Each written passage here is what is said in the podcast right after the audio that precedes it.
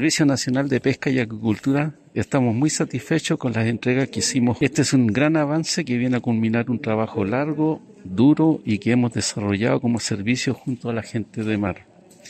Los convenios de uso que entregamos hoy convierte a las caletas no solo en un lugar de desembarque y extracción, sino que desde ahora son un nuevo sector de crecimiento económico que tiene como objetivo mejorar la calidad de vida de las y los pescadores y por supuesto trabajar en pro de la sustentabilidad de los recursos del mar.